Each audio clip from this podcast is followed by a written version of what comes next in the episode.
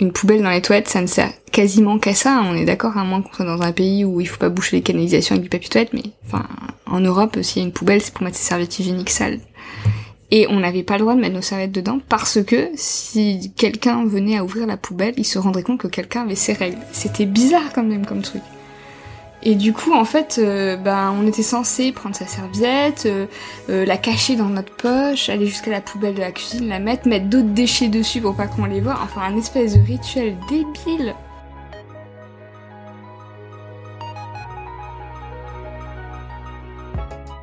Bonjour, vous écoutez les 2400, le podcast qui vous parle sans détour de menstruation.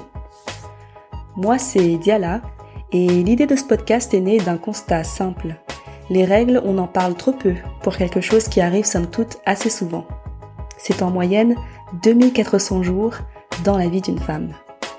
Ouais, 2400 jours.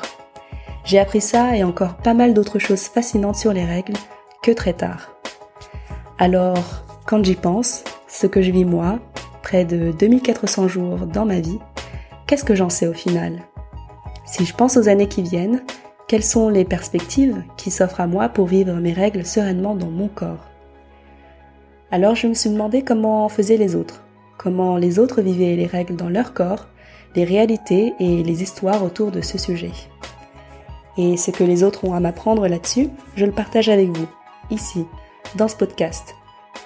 Je vous invite deux fois par mois à plonger ensemble dans l'intimité de celles et ceux qui ont décidé de vivre les règles à leur manière. Alors aujourd'hui on en parle avec Floriane que j'ai rencontrée lors d'une réunion de l'association Les Internets. Et Floriane, je me souviens de son contact facile, de sa curiosité et la profondeur de nos premiers échanges ça, c'était avant de me rendre compte que Floriane, je l'avais déjà croisée en fait. Ça, c'était sur le net, il y a à peu près deux ans. J'étais tombée sur sa chaîne YouTube, Queer Chrétienne, et je me suis tout de suite abonnée parce que ce qui m'a tout de suite plu chez elle, c'est la force de son message. Ce n'est pas aux autres de définir ce que l'on est, et il appartient à chacun de trouver sa vérité. En ce qui concerne les religions, il y a probablement, voire certainement, pas mal de choses à réinterpréter encore.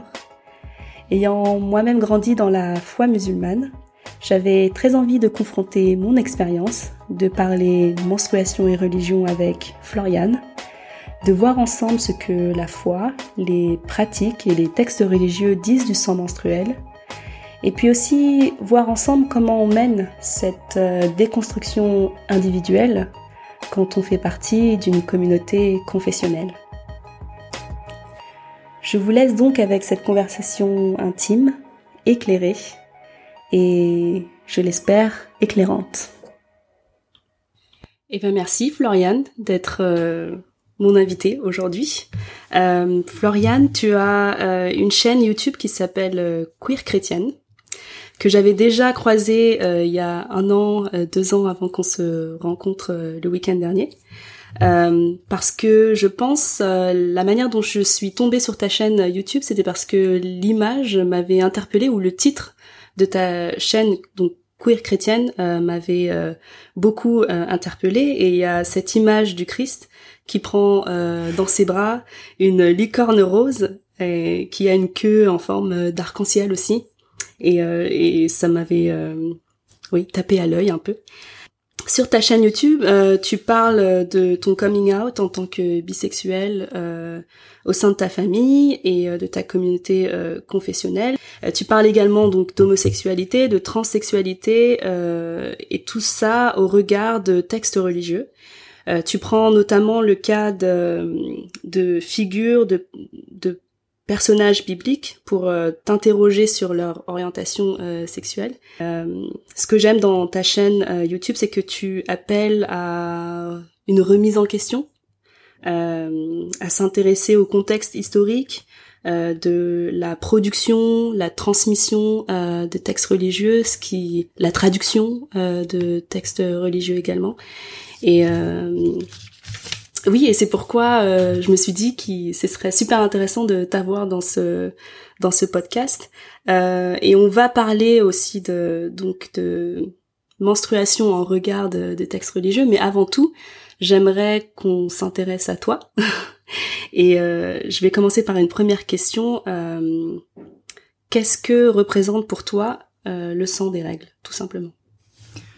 Euh, Alors pendant longtemps, euh, pour moi, le sang des règles, c'était vraiment quelque chose de très sale.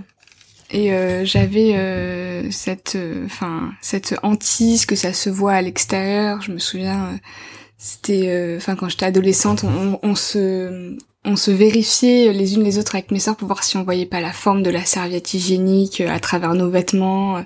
il y avait ce regard là très très crispé. Et puis il y a il y a eu beaucoup de communication autour de la coupe menstruelle il y a, je sais pas, c'était 5-6 ans. Euh. Beaucoup de vidéos YouTube également. Mm. Et euh, du coup, je suis passée à la coupe menstruelle et ça a complètement changé mon regard sur les règles. Pour moi, ça représentait plus du tout, euh, plus du tout euh, ce truc dégoûtant et repoussant. C'était juste, pour moi, c'est une espèce de curiosité. Voilà. C'était quand ce passage euh, à la coupe menstruelle Je me souviens que j'en ai acheté une quand j'étais... Euh... Alors je, je réfléchis. C'était il y a 6 ou 7 ans. Et... Ce qui est plutôt pionnier, je trouve. bah, à l'époque, en fait, c'était dans un peu dans les groupes euh, ultra féministes. Euh, c'était assez confidentiel et je me disais un jour tout le monde sera au courant et tout. Et à l'époque, on n'en trouvait pas en pharmacie. Euh, mais bon, enfin bref, donc du coup c'est ce passage-là où pour moi ça représente plus euh, quelque chose de repoussant. Je suis plutôt curieuse maintenant par rapport à mes règles. D'accord. Et euh, est-ce que tu as quel souvenir tu as de tes premières règles? Est-ce que tu t'en souviens? Est-ce que tu te souviens de l'émotion, des pensées que tu as eues à ce moment-là? Euh, alors oui, je m'en souviens parce qu'en fait c'était pendant un déménagement et donc il y avait accès à aucune ressource euh, habituelle et euh, c'était le matin, je suis allée aux toilettes et là j'ai vu qu'il y avait du sang dans mes dans mes sous-vêtements et je me souviens, j'ai dit à voix haute "Oh non, c'est pas vrai." Ah bah si. et c'était cette espèce de résignation du genre "Ah bah c'est bon, c'est arrivé." C'est là. Voilà, donc du coup je suis allée harceler ma mère, maman j'ai un problème, maman j'ai un problème, non attends on est en train de mettre les cartons, vous là-bas, mettez la table là-bas. Enfin c'était vraiment le gros chambardement, il y avait 50 000 personnes dans la maison, et moi j'étais genre j'avais bourré ma culotte avec du papier toilette, et du coup euh, elle a fini par me dire bon alors c'est quoi le souci? Et après elle m'a montré euh, mais vraiment vite fait en disant voilà serviette hygiénique, tu le mets comme ça et tout dans ta culotte, et je me souviens que je me sentais tellement mal qu'en fait j'ai changé ma serviette toutes les heures jusqu'à ce qu'il n'y en ait plus dans le paquet. Mais mal par rapport à... C'était, la sensation était très bizarre parce que, ben, c'est humide et t'as pas l'habitude d'avoir, euh, enfin, même la certitude, je trouvais qu'elle était très volumineuse, qu'elle prenait beaucoup de place, enfin, j'étais, c'était, tout dans la sensation, c'était vraiment pas du tout confortable. voilà, donc ça c'était mes premières règles. Voilà. Et euh, mais il y avait pas ce. Mais donc c'est vraiment dans le dans l'aspect sensation des protections hygiéniques euh, qui t'a fait euh, voilà te changer plus souvent ou. Ok, ok. Et, et, ouais et donc tu parlais aussi de la coupe qui t'a fait changer aussi ton rapport au, au, sang, à la vie du sang, à la sensation du, du sang. Je sais pas comment on pourrait le pourrait l'exprimer, mais j'ai l'impression que les ce qu'on appelle les protections hygiéniques ont euh, un rôle important euh, dans ce bah, dans ce rapport-là qu'on peut avoir euh, à la vue du sang, de son propre sang, des règles. Enfin, je sais pas ce que. Oui, parce qu'en fait, je, je, pense que ça joue parce que la serviette hygiénique souvent elle est toute blanche et donc en fait, bah, on ne fait que salir sa serviette hygiénique. Mmh. Et après, en plus, on la roule, on la jette. En plus, l'odeur est épouvantable, je trouve. Alors que quand j'ai commencé la coupe menstruelle, je me suis rendu compte soudainement que la plupart du temps, mon sang avait juste une odeur de fer et avait pas cette odeur bien macérée. Euh, enfin, et du coup, je me suis demandé vraiment d'où ça venait et je pense qu'il doit y avoir soit il y a des agents blanchissants qui changent la chimie du sang ou et vraiment. Euh, enfin, mais mais je, pense qu'il y a plein de femmes encore qui qui ne vivent pas. Alors, je dis pas que ça avait jamais d'odeur. Je sais que ça m'est arrivé plusieurs fois. Ah, si, ça sent un peu les règles avec se souvenir de comment c'était avant, mais euh, je me souviens. euh, alors c'est, j'imagine, que je vais pas être la seule personne à en parler euh, si tu vas interviewer plein de gens sur ce sujet, mais du coup, quand t'as du sang dans une coupe menstruelle, bah forcément, il est plus accessible et tu dis, Hum, c'est rouge, je peux peut-être faire des dessins avec. Donc du coup, j'avais fait des dessins et je me souviens que ma mère m'avait dit, elle avait pas l'air dégoûtée parce que bon, je pense que je l'ai habituée à faire des trucs tellement bizarres qu'elle s'est dit bon, ok. Et elle m'a juste dit mais ça sent pas mauvais. Et je lui ai tendu le papier et je lui ai dit mais non, vas-y, sens, ça sent rien. Et elle était vraiment surprise alors que c'est une femme adulte, euh, elle est à quelques années de la ménopause donc elle a passé la majorité de son temps de règle euh, déjà quoi. Et c'était sa question mais c'est bizarre quand même, ça a pas d'odeur. Donc tu as dessiné avec ton le Avec- sang de tes règles. Ouais, ouais, ouais, j'ai eu une période comme ça, euh, peut-être ça m'a duré deux mois. Donc du coup deux règles, enfin deux cycles de règles, j'ai fait plein de trucs. Puis après, bon, j'avais d'autres choses à faire. Ça t'a inspiré. Et mais ça t'est euh, comment tu comment l'idée t'est venue? Tu as regardé, t'avais vu ça auparavant ou alors, euh, Alors- tu t'es juste dit oh bah Non, au début, je m'étais dit que j'étais extrêmement originale, que personne n'y avait pensé. Alors qu'en fait, il y a plein d'artistes, entre guillemets, subversives, parce que ça reste quand même un peu subversif aujourd'hui, qui l'ont fait. Je pense que c'est... euh, c'est- pas du tout... euh, Enfin, dans le milieu artistique, il y en a beaucoup qui le font, quoi. hmm. oui ça se ça se fait euh, ça se fait beaucoup. Euh, je pense euh, la première artiste de renom, je vais dire des bêtises parce que c'est vraiment pas précis, mais c'était déjà dans les années, je crois 50 ou 60. Ah ouais, waouh Ouais. Ouais, ça avait fait un, bah, un scandale, t'imagines bien. Donc bon. Donc euh, je n'étais pas la première à y penser, et je n'étais pas du tout originale. Mais à l'époque, j'ai eu un espèce de truc, je- ouais, Un éclair. je ferais des expositions, alors qu'en fait, j'ai pas du tout euh, développé euh, mon côté artistique par ailleurs, mais c'était juste... Et qu'est-ce, à quoi ça, à quoi ressemblent euh, ces dessins? Euh, la première que j'ai fait, euh, c'était des portraits. Alors il y avait un portrait d'une mère avec son enfant. C'était alors par contre euh, techniquement j'étais assez contente au début parce que euh, ça se ça se manipule assez facilement en fait. J'avais un peu des, des appréhensions sur la technique mais enfin j'ai pas eu de difficulté. Euh, j'ai fait des femmes, plein plein de femmes et ensuite euh, du coup je me suis dit je vais peut-être faire ce que j'ai envie de faire au lieu d'essayer de faire quelque chose de beau. Et en fait, c'est parti, euh, je, je me souviens notamment une feuille où j'ai juste fait des points en cercle concentrique avec des... Je sais pas, pour moi c'était un motif un peu binaire. euh, bon, il y avait un... il y avait... C'était mathématique. Mais bon, bref. Et où j'ai pendant une heure, j'ai fait mes points et c'était hyper relaxant. Et en même temps, euh, comme le, sang ça coagule vite, enfin je pense que si je prends du sang, je peux pas l'utiliser le lendemain. Bah du coup, il y a pas ce truc de planifier tout ça, juste tu t'assois, tu fais ton truc et c'est bon quoi. Bon par contre, c'était une époque où je travaillais pas, donc j'avais du temps. Ok. De nos jours, c'est plus compliqué. Ok. Moi, ça m'intéresse beaucoup le, sein, le, le, le dessin avec euh, le sang menstruel. Peut-être que je vais m'y mettre euh, au cycle prochain, je sais pas. Oui, parce qu'en Mais, plus, il faut euh, attendre là, que ça arrive. c'est pas juste j'ai envie de le faire maintenant. Eh ben non. Peut-être qu'il y en a Mais- qui le ça- congèlent et qui le décongèlent pour l'usage. euh. Ah oui. Mais je pense que ça perd un peu de son de son, aspect, sens. euh, mystique. Oui, parce que ouais, mais après c'est la technologie moderne. Voilà, Ouais. nous on peut le faire. Ouais, ouais. Ok. Et euh, pour revenir à donc à cet épisode euh, du déménagement et euh, des premières règles, donc c'est à ce moment-là que tu as eu un cours d'introduction, euh, bah, comment gérer euh, le flux menstruel, ou alors tu avais déjà, t'avais déjà eu une, oui, une sorte d'introduction avant ça? Non, on avait eu des trucs à l'école où ils nous avaient parlé des règles, mais d'un point de vue très biologique.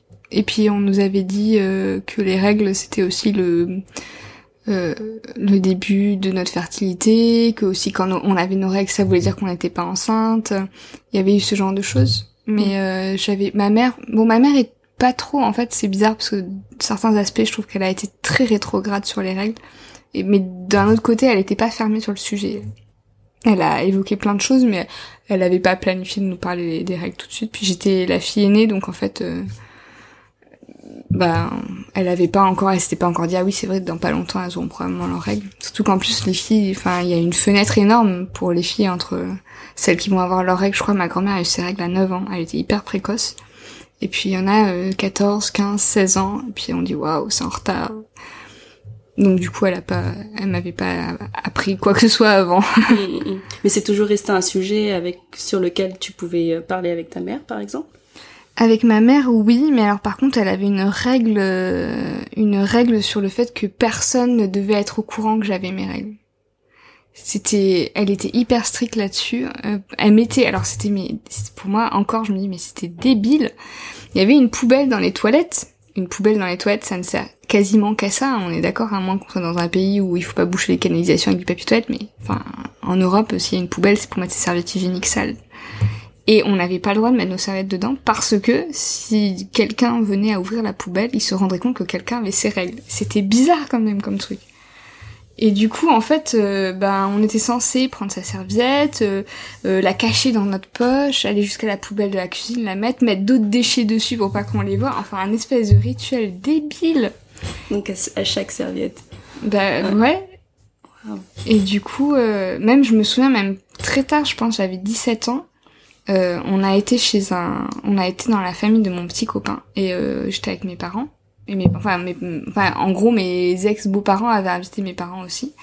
Et elle est venue me voir furibonde en disant Floriane, j'ai vu une serviette dans les toilettes, dans, la poubelle des toilettes. Euh, je sais que c'est toi qui as tes règles. Tu laisses pas ça euh, chez nos hôtes. Et donc elle m'a rendu ma serviette hygiénique enroulée dans son papier plastique et j'ai dû me la trimballer toute la journée dans ma poche.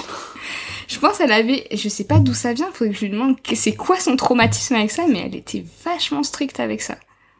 Oh, et j'ai eu des récits après, alors pas de sa mère, mais de ma grand-mère de l'autre côté, qui nous racontait que euh, quand elle avait ses règles, euh, elle mettait, elle avait des tissus et qu'elle avait une bassine où elle faisait tremper ses tissus, mais que surtout elle le cachait sous son lit pour que personne ne le sache. Et elle était très fière de dire qu'elle se gérait comme une grande et que jamais personne n'a su qu'elle avait ses règles dans la maison. Donc il y a cette histoire de truc du genre, euh, quand on est quelqu'un de bien, personne le sait.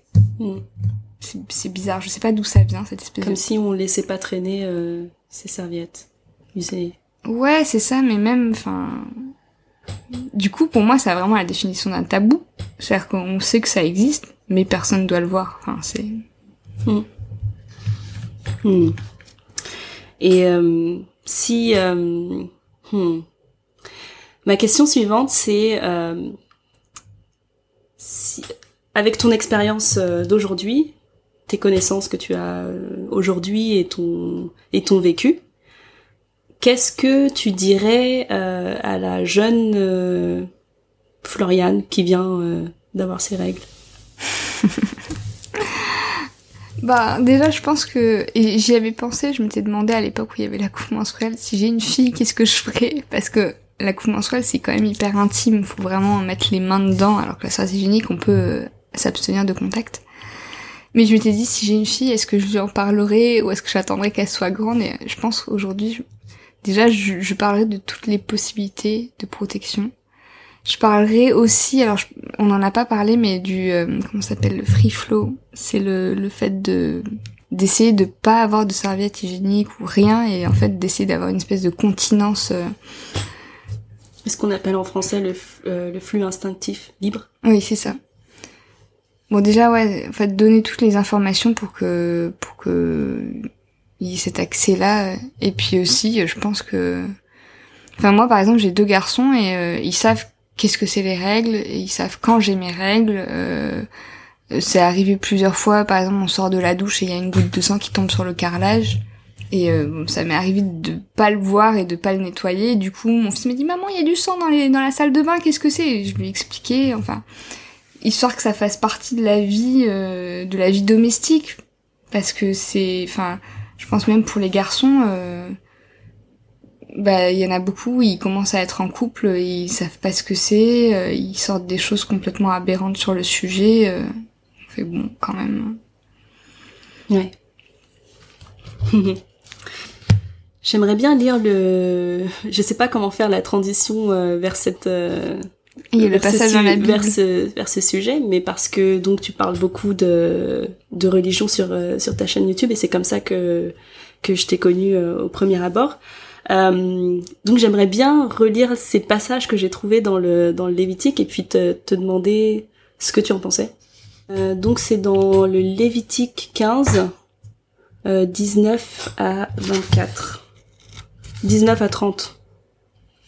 c'est des versets, c'est ça? Oui. Donc c'est le Lévitique 15, verset 19 à 30. Euh, quand une femme a eu... Euh, non, pardon. Quand une femme est atteinte d'un écoulement, que du sang s'écoule de ses organes, elle est pour sept jours dans son indisposition, et quiconque la touche est impur jusqu'au soir. Tout ce que, tout sur, tout ce sur quoi elle s'est couchée en étant indisposée est impur, et tout ce sur quoi elle s'est assise est impur. Je lis la suite. Quiconque touche son lit doit laver ses vêtements, se laver à l'eau, et il est impur jusqu'au soir. Quiconque touche un objet où elle s'est assise doit laver ses vêtements, se laver à l'eau, et il est impur jusqu'au soir. Si quelque chose se trouve sur son lit ou sur l'objet où elle s'est assise, en y touchant, on est impur jusqu'au soir.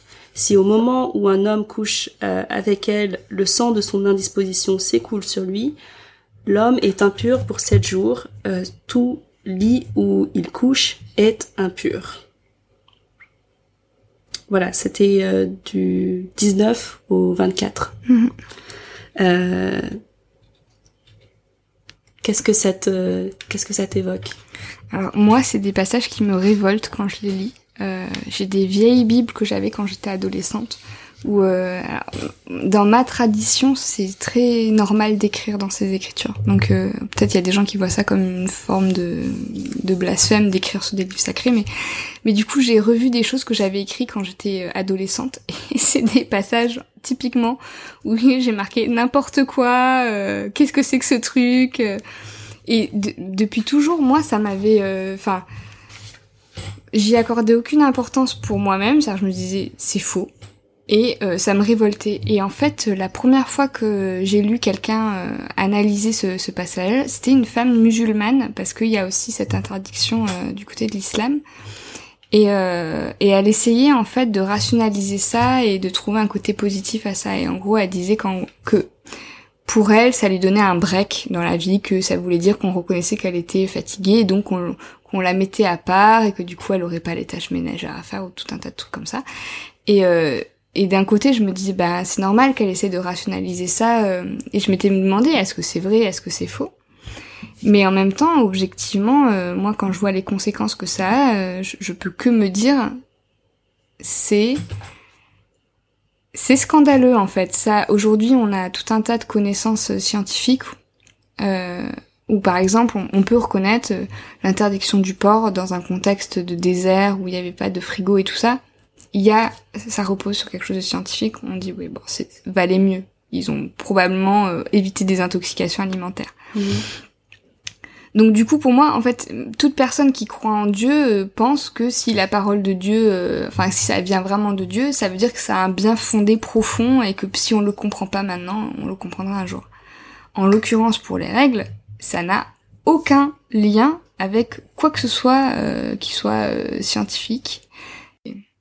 Pour moi, ça me révolte parce que ça a encore aujourd'hui déjà un impact sur la communauté juive orthodoxe. Mais on en parlait en dehors de, de cet enregistrement. euh, Il y a une tradition qui est arrivée jusqu'à nos jours, qui, a, qui contribue certainement euh, au tabou énorme que représentent les règles. Et, et qu'est-ce que tu penses euh, Quelles sont les incidences de cette euh, de ce texte Mais par exemple, euh, dans ce texte-là, c'est mentionné que, euh, on- en fait, quand on couche avec une femme qui a ses règles, on devient impur.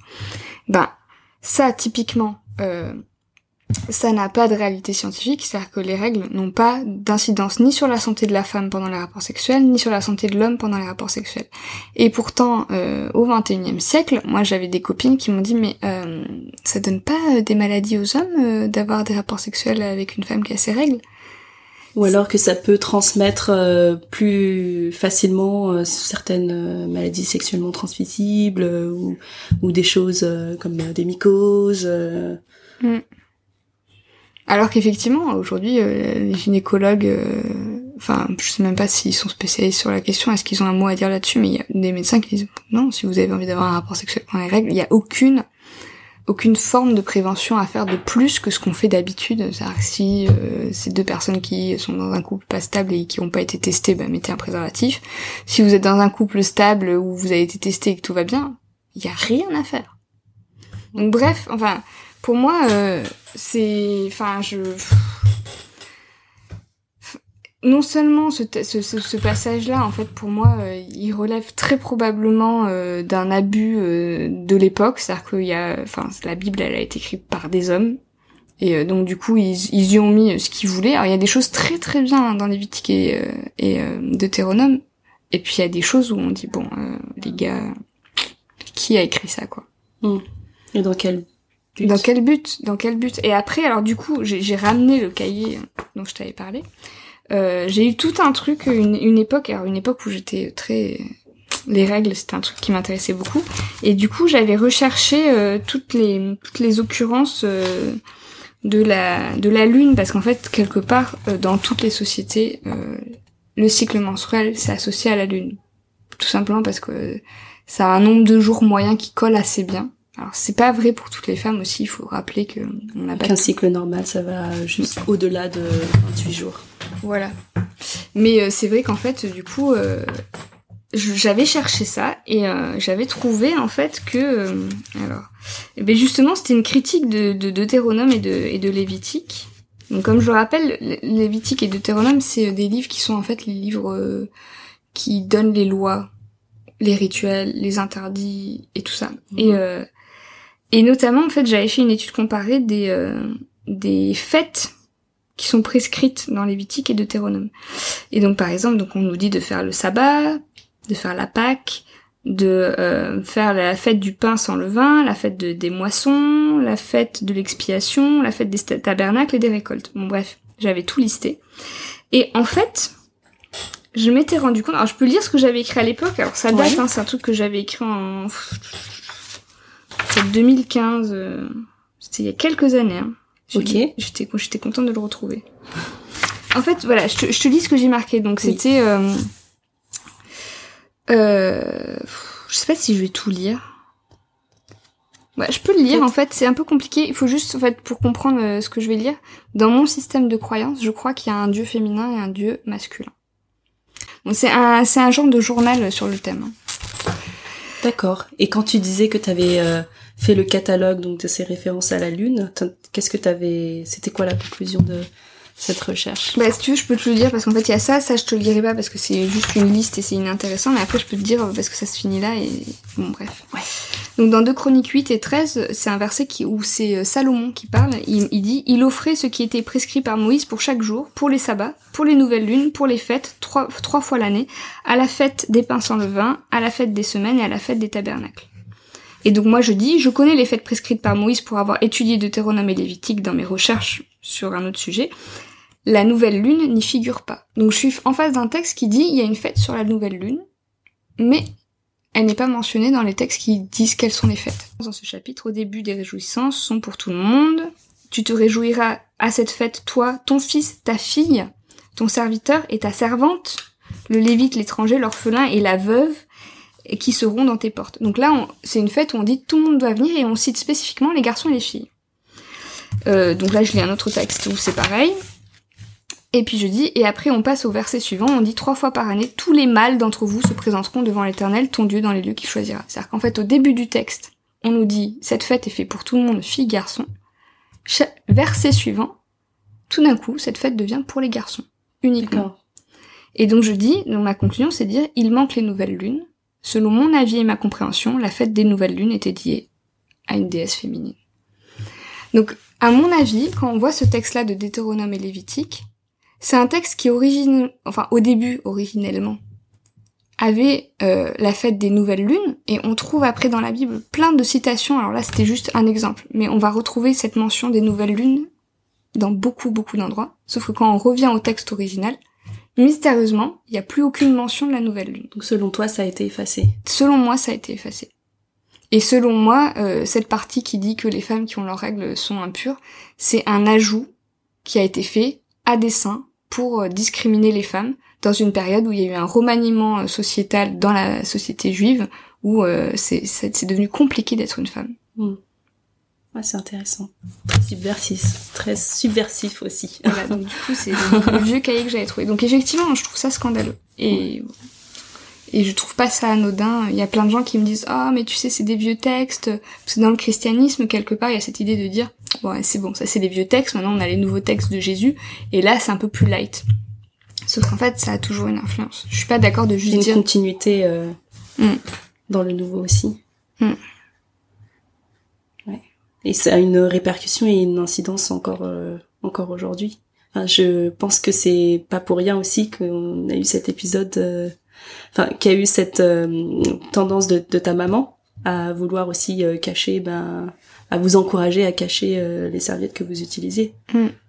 Oui, ça devient de sa mère et de sa mère et de sa, enfin, ça remonte les générations. Mm. Mm. Et je suis sûre qu'aujourd'hui, il y a encore des choses qu'on pratique qui ont des explications qui remontent à plusieurs centaines d'années, voire plusieurs milliers d'années. Et qui sont de l'ordre de l'automatisme, enfin des, des pratiques qui sont... Parce qu'on l'a toujours fait, parce que nos parents nous enseignaient à le faire, et que à la fin on en perd le sens, mais on continue de le faire. Ouais. Et je pense que le, tabou des règles, c'est quand même pas mal lié à ça. Ouais. Et à part euh, donc ce, ce, tabou, cette, euh, enfin les petites, euh, ce fait donc de cacher les serviettes, est-ce qu'il y avait d'autres inconvenances ou d'autres euh, sortes d'interdits liés aussi à la pratique religieuse ou alors non, euh, du coup dans mon courant il y avait pas ça. Je sais que j'avais des copines musulmanes une fois, et, enfin il y en avait une qui m'avait passé un courant, elle m'avait demandé ah, est-ce que t'as tes règles? Ouais. Parce que je devais pas le toucher normalement si j'avais mes règles. Mais il y avait il y avait pas ça dans mon courant euh, religieux. Donc ça s'est fait de façon plus euh, c'était plus dans la sphère domestique que c'était policé, mais il y avait pas d'autres trucs. Ok. Quand tu dis dans mon courant religieux, comment c'est lequel? Euh, Alors en fait, j'ai été élevée euh, dans une famille mormone qui a un courant chrétien euh, qui est dans une branche apparemment évangéliste. Donc c'est une branche du protestantisme. Ok. Ok. Et euh, ma question suivante, donc parce qu'on a parlé des, du début, euh, de l'apparition euh, des premières règles et euh, comment on fait pour pour gérer donc les premières menstruations. Euh, j'aimerais te demander si tu penses au moment où ça va s'arrêter, parce que ça va venir.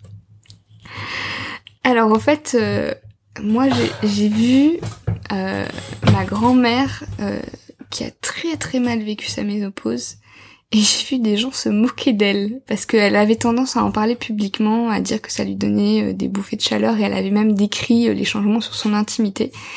Et pour moi, ça, ça donnait une image très... Euh, enfin, c'était vraiment la fin de la fin. On n'est pas mort, mais... Euh, mais c'est la fin de la féminité, euh, c'est la fin de la vie sexuelle, c'est la fin de tout ça. Et j'avoue que du coup, c'est pas un moment auquel je pense vraiment. Alors c'est pas, enfin c'est un peu exact, c'est exactement comme la façon dont j'envisage ma mort. Ça, je sais que ça arrive à tout le monde, mais franchement, j'ai pas envie d'y penser. D'accord. Et tu t'imagines pas ça parce que c'est en fait une à 45 ou 50 ans, on, a encore pas mal d'années devant nous. Du coup, en fait, est-ce que la ménopause c'est pas une juste une étape de plus comme les premières règles ou toutes ces années de menstruation étaient aussi une étape dans la vie de d'une femme? Alors après, apparemment, c'est un ça apporte un peu de calme dans la vie. C'est-à-dire qu'on n'a plus un cycle qui est quand même assez rapide parce que le cycle menstruel euh, moi j'ai l'impression que j'ai pas le temps de m'y habituer. Ça. À peine je suis sortie que ah c'est bon ça revient. Et euh, je crois que j'avais lu une femme qui disait que c'est, on se rendait compte qu'il y avait des tempêtes intérieures qui qui se, qui devenaient plus planes après la ménopause. Et c'est c'est possible que c'est un impact sur la vie euh, dans ce sens-là. Après, euh, j'avoue que je du coup, si c'est tel que le décrit cette femme, euh, on devrait peut-être tout aspirer à... Ce serait cool. À une sorte de calme, une sorte de paix intérieure. Euh. Oui, mais il y a aussi, en fait, il y a cette idée sous-jacente qui est terrible de dire que, en fait, t'es périmée, en fait, quand t'es ménopausée. Ce qui est horrible, parce que... Euh... Alors déjà, en plus, moi, personnellement, je, je planifie pas d'avoir d'autres enfants, donc en fait, quelque part, euh, la péremption, je m'en fiche, mais... Mais c'est quand même vachement ancré... Enfin, pour moi, il y a, enfin, il y a cette espèce de, je sais plus, il y a, je crois qu'il y avait même quelqu'un qui avait parlé d'une femme politique en disant c'est bon, on n'a pas envie de voir une vieille ménopausée parler pendant 50 000 ans. Et j'étais là, waouh. Mm. Donc euh, ouais, en même temps, alors il y en a qui disent vivement la ménopause, mais en même temps, on sait que ça s'accompagne. Euh, alors déjà certains effets physiques, euh, enfin mm-hmm. toutes les femmes ne vivent pas très bien. Mm-hmm. Est-ce que t'en as déjà parlé? Est-ce que c'est pas par ignorance du coup, ou alors par parce qu'on n'est pas préparé à ça tout simplement et qu'on subit euh... Alors, je, sais pas, je me, je me pose la question en fait. Alors clairement, c'est vrai qu'on n'en parle pas euh, du tout. J'ai pas eu d'échange là-dessus avec des personnes euh, qui étaient ménopausées. Mm. Mais euh, apparemment aussi, il y a aussi... Euh, bah, tout comme les règles peuvent être douloureuses et euh, il y a des femmes qui ont c'est un moment très dur pour elles. Apparemment, la ménopause des fois a des a des effets secondaires. Ouais. Et euh, comme les bouffées de chaleur. Ouais. ouais. Et du coup, alors il y avait il y a des gens qui disent que euh, ça peut être lié à des problèmes, euh, on va dire psycho, euh, psychosomatiques. C'est-à-dire en gros, ça nous rapporte à certaines parties de, de nous qu'on n'est pas prêt à affronter. Et du coup, il y a des retentissements physiques. Il y en a qui disent aussi que alors, par exemple, tout comme il y a des intolérances alimentaires qui peuvent causer des désagréments, il y a des femmes qui disent quand j'ai arrêté tel truc, j'ai plus mes bouffées de chaleur ou des choses comme ça. Donc, pour moi, il y a des pistes mais euh, mais comme beaucoup de problèmes de femmes, euh, c'est pas étudié. Euh, À part quand on va te dire on va te donner des hormones, ça va aller mieux quoi. Mm. Et euh, par rapport à ce côté, bon, ça fait ça fait écho à une sorte de péremption ou, ou quoi que ce soit. Est-ce que c'est pas lié au fait que bah, soudainement la le pouvoir attractif ou la séduction, enfin, est-ce que c'est pas un regard avec un regard d'homme tout simplement qui euh, où bah justement on juge que parce que cette euh, femme ne n'est plus apte à porter des enfants, euh, elle n'est plus séduisante et du coup elle n'est plus voilà tout simplement en fait. Est-ce que c'est pas la raison pour laquelle on est aussi ignorant sur la chose ou alors qu'on qu'on a ce qu'on peut rencontrer ce genre de, de, de mépris comme tu comme tu le mentionnais, euh, sur cette femme euh, à l'Assemblée. Euh. Mais il y a, y a, ça, mais ça renvoie aussi beaucoup au fait que il y a eu cette fausse valorisation de la femme dans le sens non non nous on valorise beaucoup les femmes c'est quand même elles qui portent les enfants. Et en fait du coup bah quand on n'est plus apte à porter des enfants ou quand on n'est pas apte parce qu'il faut aussi rappeler qu'il y a des femmes qui il y a des femmes qui auront jamais leurs règles il y a des femmes qui sont stériles il y a des femmes qui n'ont pas de cycle menstruel et ben en fait en gros euh, comme on n'est que capable d'apprécier la femme euh, que dans sa valeur euh, reproductrice et séductrice puisque quelque part il y a aussi ce pendant là bah une fois que c'est fini bah en fait finalement ça a plus de valeur mm. c'est pour moi c'est ça et c'est aussi enfin par rapport à cette femme qui essaie de relativiser pourquoi c'est finalement pas si mal d'avoir un interdit religieux lié aux règles on a on a toujours ça c'est-à-dire qu'on est dans une société qui est très sexiste et il y a des gens qui essayent de rationaliser en disant mais non, elle est pas sexiste parce que on valorise les mères. Et en fait, le, la conséquence de valoriser les mères, c'est que quand on n'est pas une mère ou quand on ne peut plus être une mère, on n'a plus de valeur. Mm. Et c'est inadmissible. Enfin, c'est si euh, ah, parce que enfin, je veux dire, la ménopause, elle peut arriver à 50 ans. Si à 50 ans, euh, on n'a plus de valeur pour la société, ça veut dire que la moitié de notre vie, on n'a pas de valeur pour la société. C'est mm. inadmissible. Mm. Je suis tout à fait d'accord. C'est vraiment euh, c'est juste horrible en fait. Après, tu t'avais parlé de ce livre euh, qui parlait euh, des cycles des femmes avec différentes époques, euh, la, la Vierge, non, c'est la, la, jeune fille, la Vierge, la mère et la vieille femme. Ouais. Ou je sais pas. Enfin, différentes phases dans un cycle menstruel en mm. lui-même. Euh, donc c'est inspiré donc de, de Miranda Gray dans son livre Red Moon, Lune rouge et qu'elle disait que le, cycle menstruel était divisé en quatre phases différentes qui correspondent à quatre différentes euh, énergies. Mais au-delà du cycle menstruel, sur toute la vie d'une femme, en fait, tu passes d'un état euh, de jeune fille où tu n'as pas tes règles et la période de menstruation, toute la vie euh, menstruelle, c'est une période de d'expérimentation en fait des différentes énergies, des différentes puissances et une fois qu'on atteint la ménopause, on a ce ce, cette paix intérieure, enfin ce calme dont tu donc en fait euh, tout ce dont on parle la, vie menstruelle c'est juste euh, voilà des un passage une expérimentation euh, euh, pour mieux se connaître. Et une fois que bah, à 50 ans normalement on est à la on se connaît. au, comment on dit le on est au, voilà à la force de sa sagesse en gros et du coup par rapport à ce qu'on disait, ça veut dire que, enfin, si on n'a plus de valeur à ce moment-là, peut-être qu'on passe vraiment à côté de quelque chose en fait. Donc euh, c'est vraiment une affaire de peut-être juste de perspective et comment on, on envisage euh, ce sujet en particulier. Oui, c'est. Et ce sujet-là, enfin, ça fait, euh, c'est juste un point d'entrée pour pour parler de la place qu'ont les femmes et qu'est-ce qu'elles ont à apporter euh, dans une société euh, qui serait euh, équilibrée en fait. Mm. Oui, parce que quelque part, on regrette pas le temps où on était enfant et on n'était pas pubère.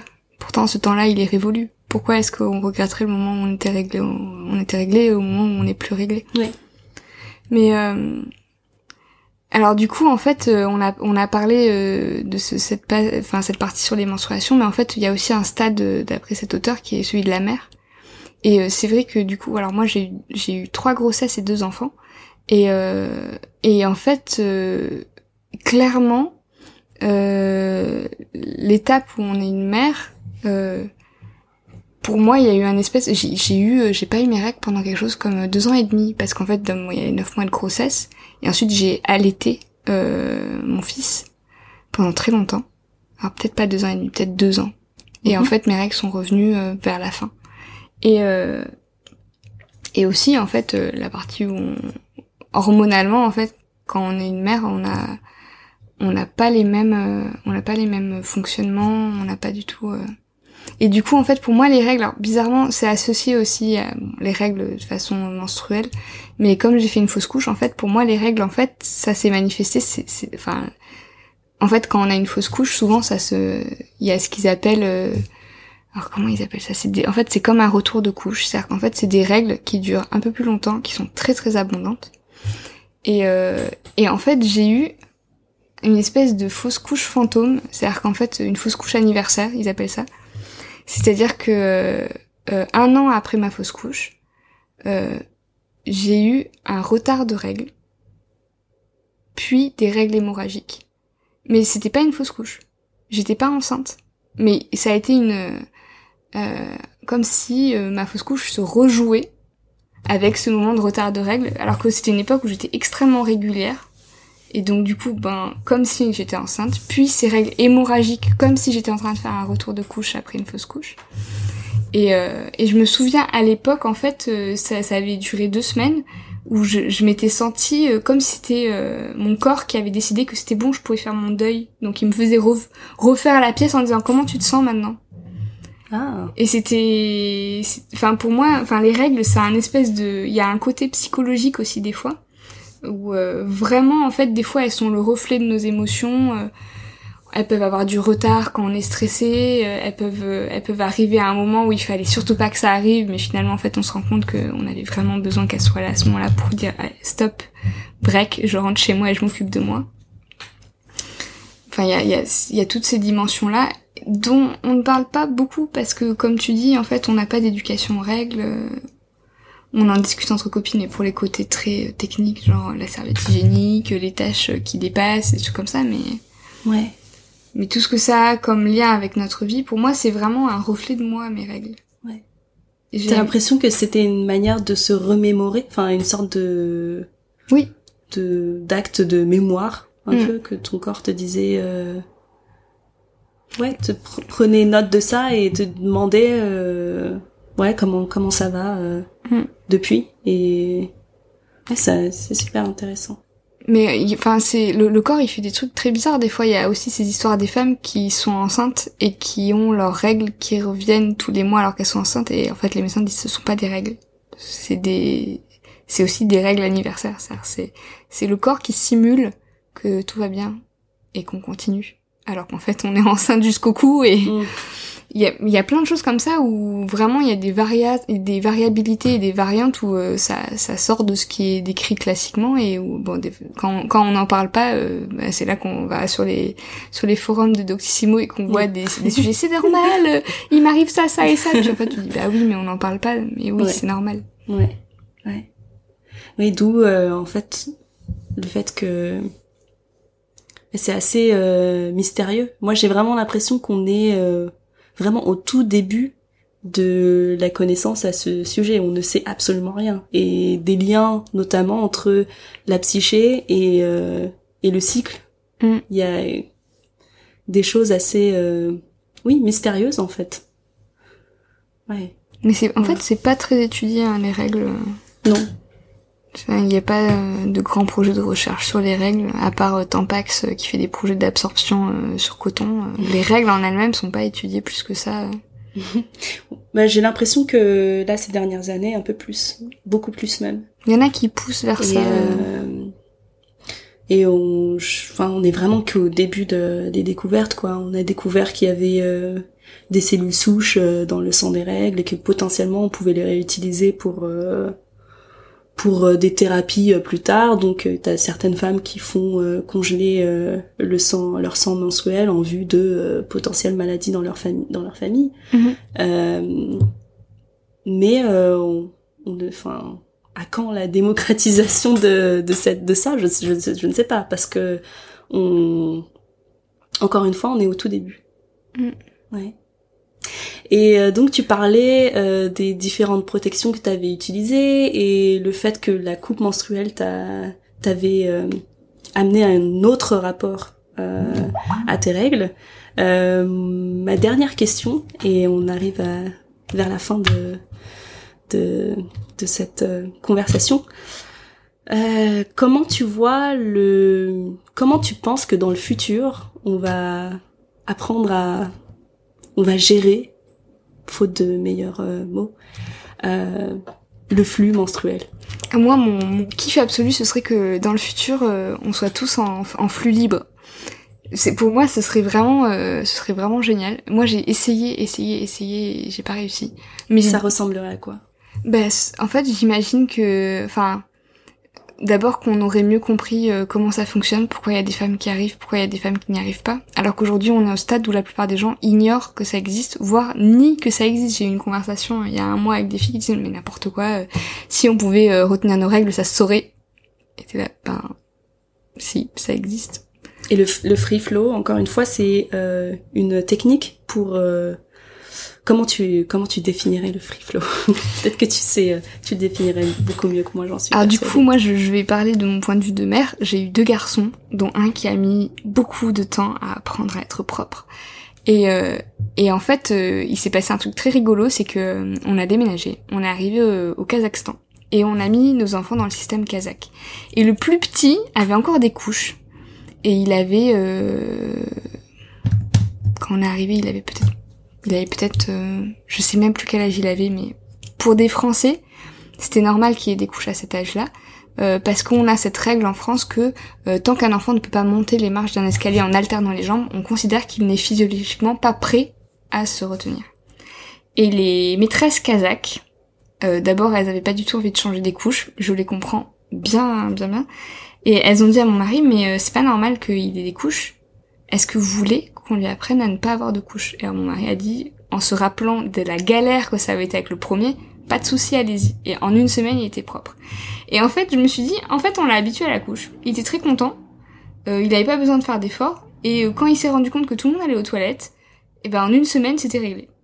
Et je me dis en fait, bah si, euh, imaginons dans un monde futur, si quand euh, pendant le déménagement j'avais eu mes règles, ma mère au lieu de me donner un paquet de serviettes hygiéniques m'avait dit, eh ben ma fille, je vais te donner une grande jupe, tu vas passer une semaine dans le champ là-bas avec tes copines, et puis on va voir ce qui va se passer. Peut-être qu'à la fin de cette semaine, euh, bah j'aurais comme mon fils décidé que c'était quand même mieux de juste gérer ça comme on gère nos autres besoins physiologiques.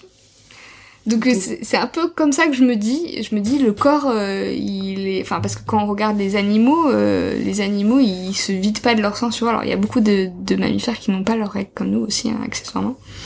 Mais mais enfin les, je crois, est-ce que c'est les, les chiens les chiennes du coup qui ont Ouais. leurs règles. Euh, Je ne sais pas. on met pas de couche à nos animaux de compagnie. Et, et c'est vrai qu'il y en a qui te disent oui, il en a mis partout et, et ça arrive, mais la majorité de nos animaux de compagnie n'ont pas de couche pendant leur, euh, leur cycle. Alors je sais que je crois que c'est les chats qui n'ont pas leurs règles et les chiens qui ont leurs règles. Alors, du coup, les chattes et les chiennes, c'est bizarre de le dire, mais. mais bon, bref, je me dis qu'en fait, le corps, il doit gérer ça euh, très bien, sauf qu'on nous a habitués toute notre vie, depuis notre plus tendre adolescence, à, à, à avoir une protection, parce que Ouais. quelle horreur s'il y a une goutte qui s'en échappe. Voilà. Ouais. Donc j'imagine un futur où, euh, où les jeunes filles auraient juste euh, une, une robe de menstruation. Et où elles auraient euh, une semaine où on les dispenserait euh, d'aller à l'école parce qu'elles auraient des choses à apprendre dans la vie. Ok. Mais, elles, mais elles seraient pas isolées, hein, ce serait quand Ok. même naze de, de les mettre dans une maison toutes seules comme euh, comme il y a dans certaines traditions. Ouais. Il y aurait des camps avec plein de jeunes filles qui auraient leurs règles. Ce serait trop cool. Ouais. Et qui s'apprendraient mutuellement des choses sur la vie. Il y aurait des tentes rouges. J'ai entendu parler de ces tentes euh, il y a pas il y a pas si longtemps. Et qu'est-ce que qu'est-ce qu'elles feraient euh, ces jeunes filles dans ces tentes rouges? Elles chanteraient avec euh, des, des guitares kumbaya et il y aurait des, des feux. Non, je sais pas. Je, je sais une vision un Oui. peu euh, un peu hippie. non, je sais pas. Je sais pas comment ce sera dans le futur, mais c'est mon vœu que qu'un jour on. Soit libérées des protections. Ouais. Encore une fois avec des gros guillemets, protection hygiénique. Mm. Ok. Bon. Eh ben merci Floriane d'être euh, d'avoir été mon invitée aujourd'hui. Alors juste Et, l'anecdote euh, de la fin. Tu me dis Floriane. Oui oui oui. Du coup, mon mari m'appelle Flo et il me dit souvent "Tu es libre, Flo, free Flo." c'est sa blague à répétition à lui. Super. Ben, ce sera le mot de la fin. Euh, merci beaucoup euh, de m'avoir accueilli en plus dans ton intimité. Et euh, voilà. merci. Ben merci à toi de faire ce projet.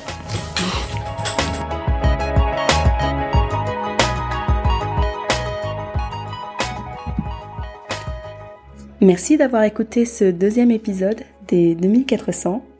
Merci à Floriane de m'avoir accueilli dans l'atmosphère intime de son appartement, de m'avoir livré son vécu et ses points de vue. Pour la suite des 2400, je vous propose un autre entretien, cette fois-ci en anglais, car je ne vis pas en France et que c'est quand même un sujet très international, les règles. Donc voilà, je vous propose euh, le prochain épisode qui sera en ligne euh, dans quelques jours avec Théona. Pour le prochain épisode en français, euh, ce sera dans une quinzaine de jours avec Fanny.